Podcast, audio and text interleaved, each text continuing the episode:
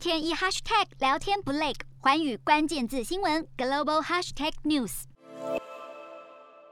变种病毒 Omicron 蔓延全球，随着新加坡出现越来越多境外移入的确诊病例，因此当局紧急宣布，十二月二十三号到二零二二年的一月二十号冻结所有航空和陆路的 VTL 售票。新加坡日前才扩大与各国之间实施的 VTL 呢，其中新马陆路 VTL 更是才实施不到一个多月的时间，没想到如今受到 Omicron 来搅局，再度遭到冻结。尽管当局表示，在十二月二十三号之前已经购买 VTL 航班机票还有巴士车票的旅客入境新加坡之后依旧免隔离，但是检测要求变得更加严格，抵境之后连续七天都必须要接受检测以及自行在家快筛，违规者将面临刑罚。另外，所有机场前线人员也必须接受为期七天的 PCR 定期检测，工作风险较高者还必须额外接受一次快筛。而为了更有效保护前线人员，当局也加强了前线人员的装备。目前，新加坡允许每天最多一万五千名 VTL 旅客入境，但二零二二年一月二十一号起，入境新加坡的旅客人数上限将减少，b 跳航班机票还有陆路巴士的车票数量也将减半。